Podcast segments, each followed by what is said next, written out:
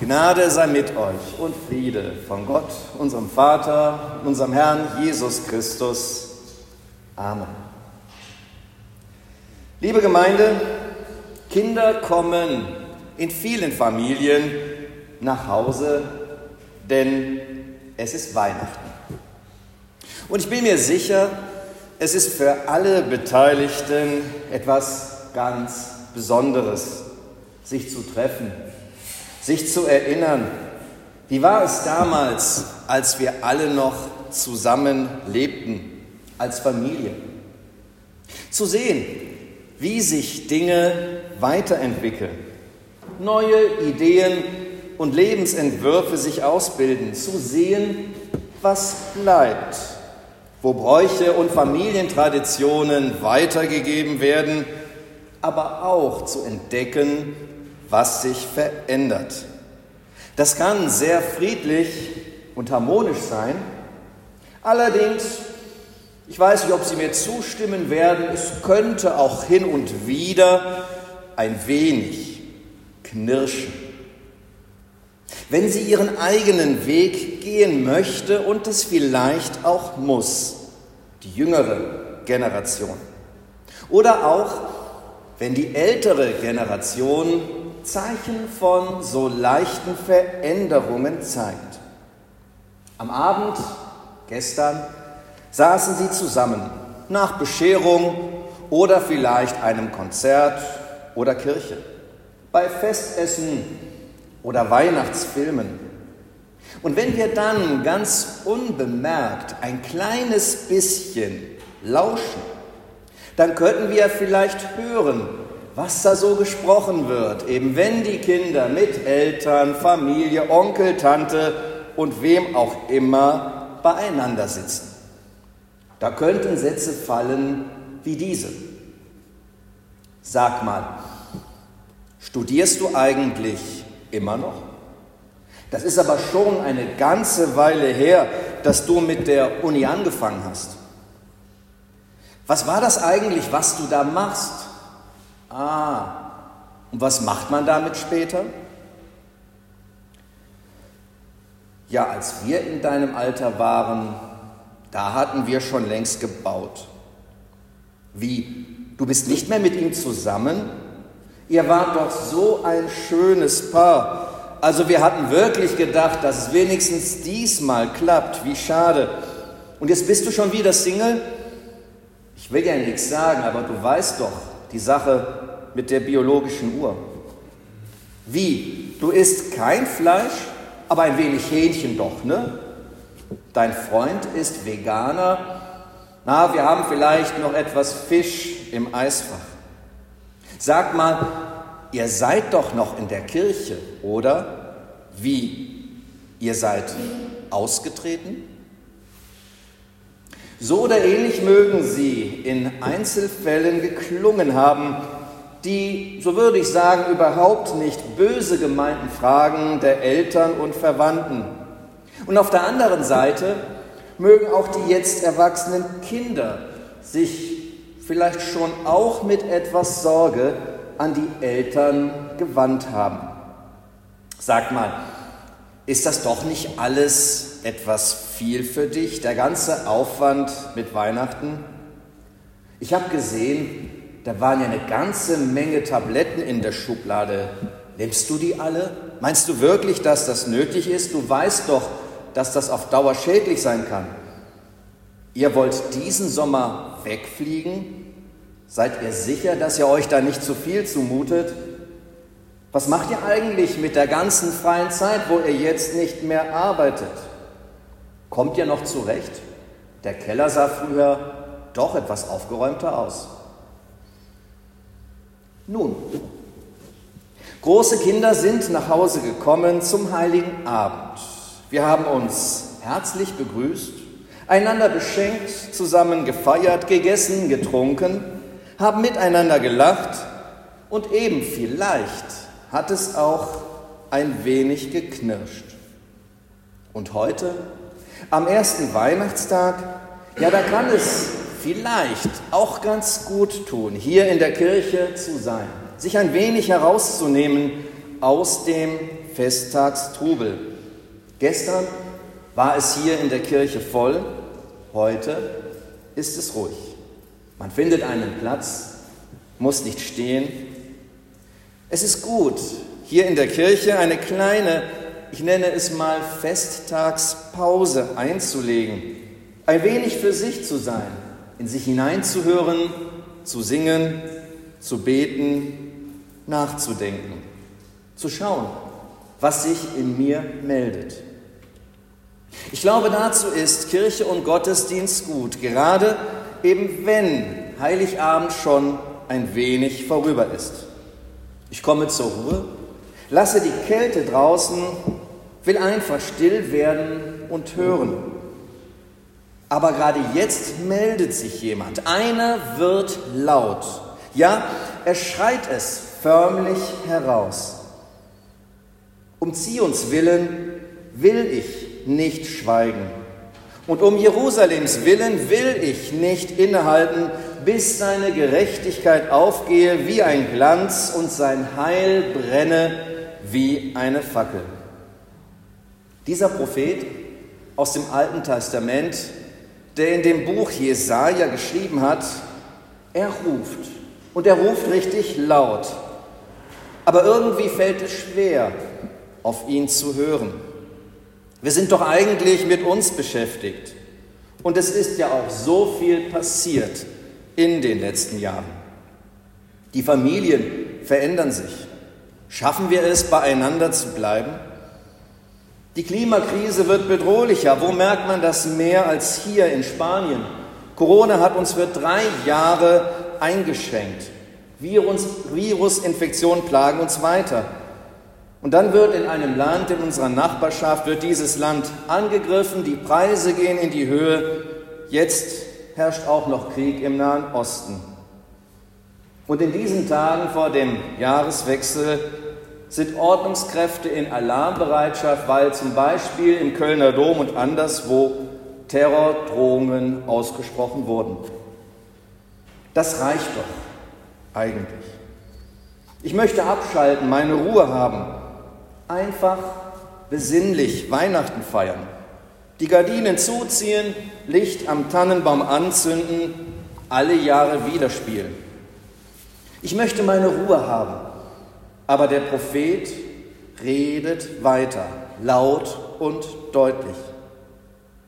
Um Zions willen will ich nicht schweigen und um Jerusalems willen will ich nicht innehalten, bis seine Gerechtigkeit aufgehe wie ein Glanz und sein Heil brenne wie eine Fackel. Ja, hier schaut jemand mit Eifer und Hingabe auf seine heilige Stadt, träumt davon, den Tempel wieder aufzubauen. Es soll alles wieder seine gewohnte Ordnung haben. Denn wenn der Tempel wieder steht, wenn die Kirchen wieder Gottesdienste feiern und alle singen können, dann ist doch alles wieder gut.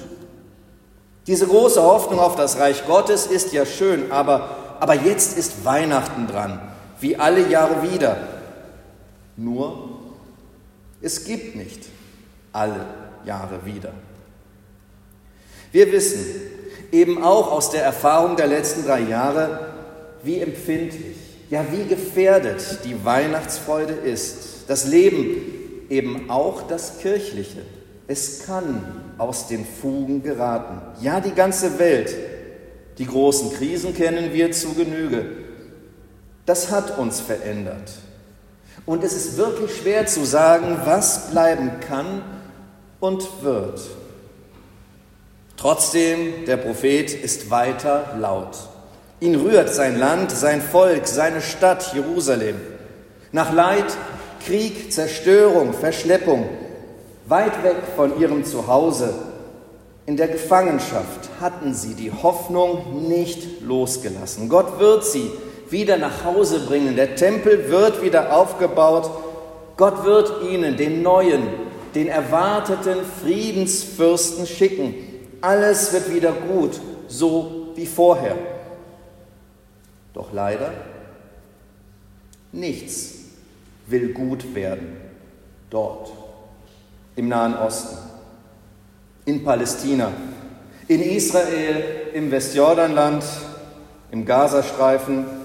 Und uns fehlen die Worte, nichts will passen in dieser Zeit.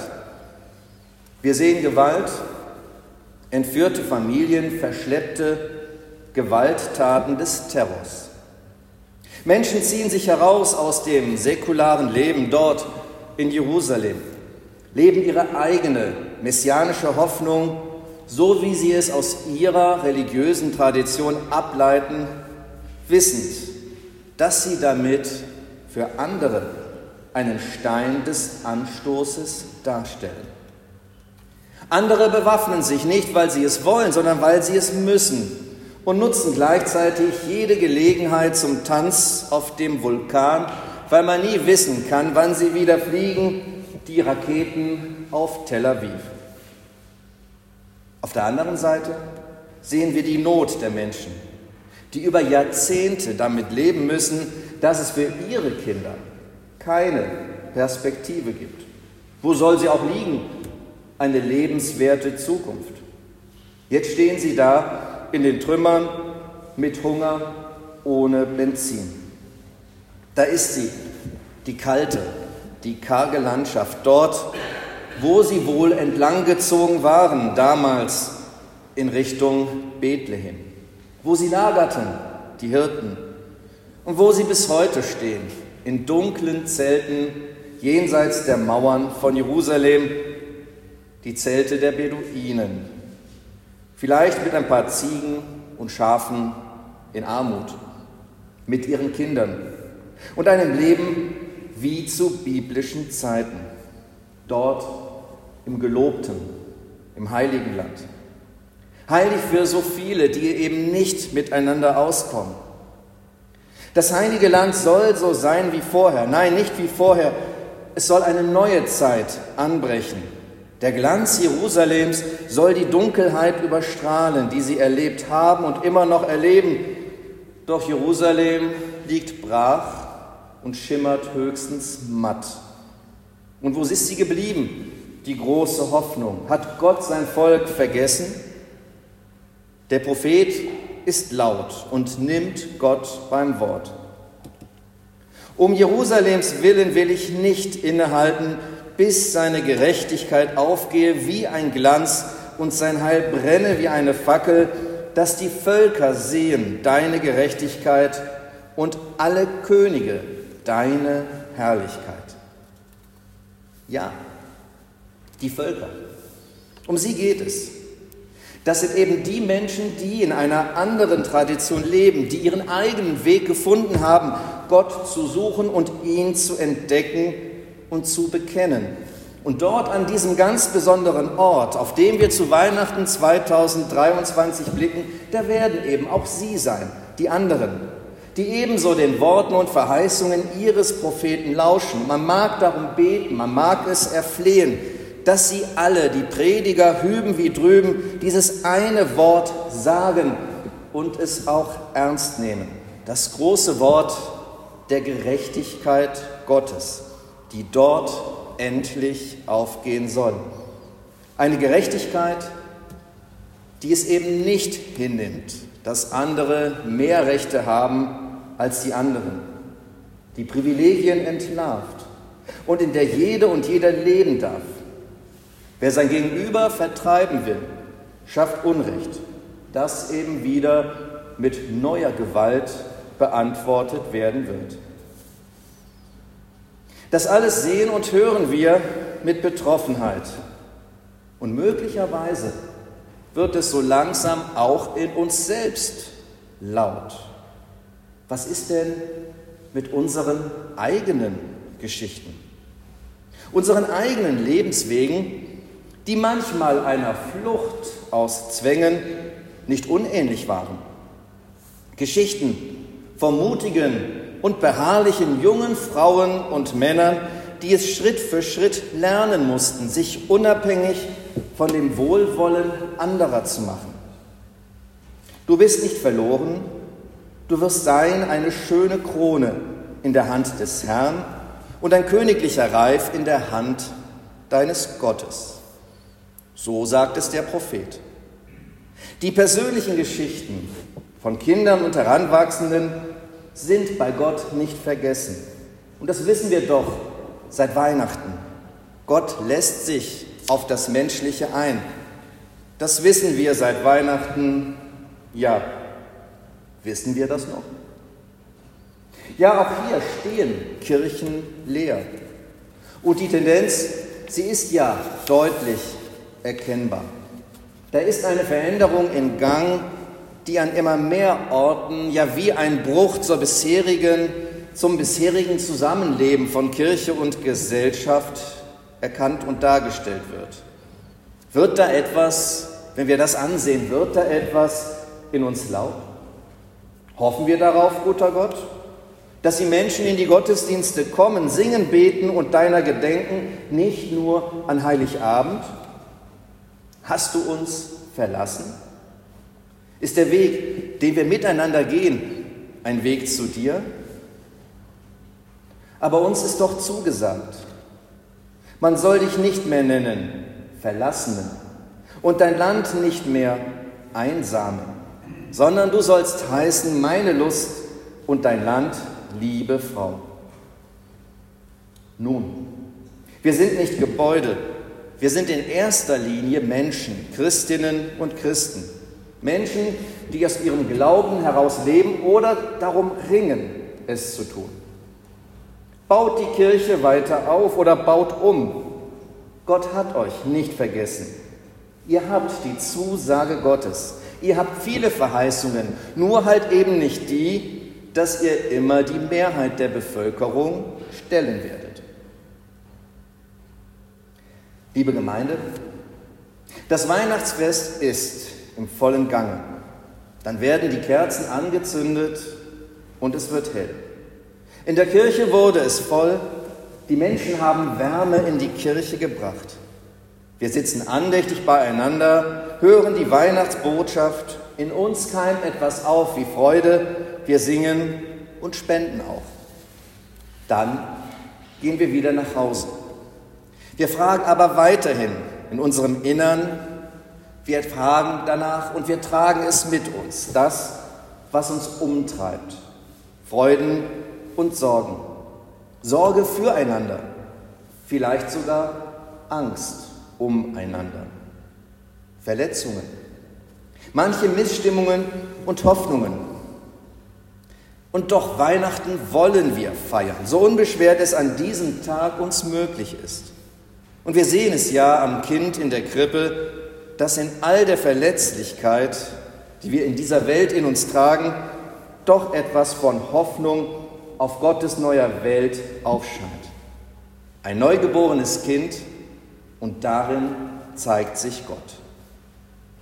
Gott helfe uns, dass wir manches im Kreis der Familie überhören oder mit Humor nehmen, Sorgen ein wenig ertragen, Freude in uns aufleuchtet, wir ein offenes, aber eben auch behutsames Interesse aneinander pflegen und dass wir uns nicht vor der Welt verschließen, eben bis es geschieht, bis seine Gerechtigkeit aufgehe wie ein Glanz und sein Heil brenne wie eine Fackel, dass die Völker sehen deine Gerechtigkeit und alle Könige deine Herrlichkeit. Und der Friede Gottes, der höher ist als alle Vernunft. Er bewahre eure Herzen und Sinne in Christus Jesus. Amen.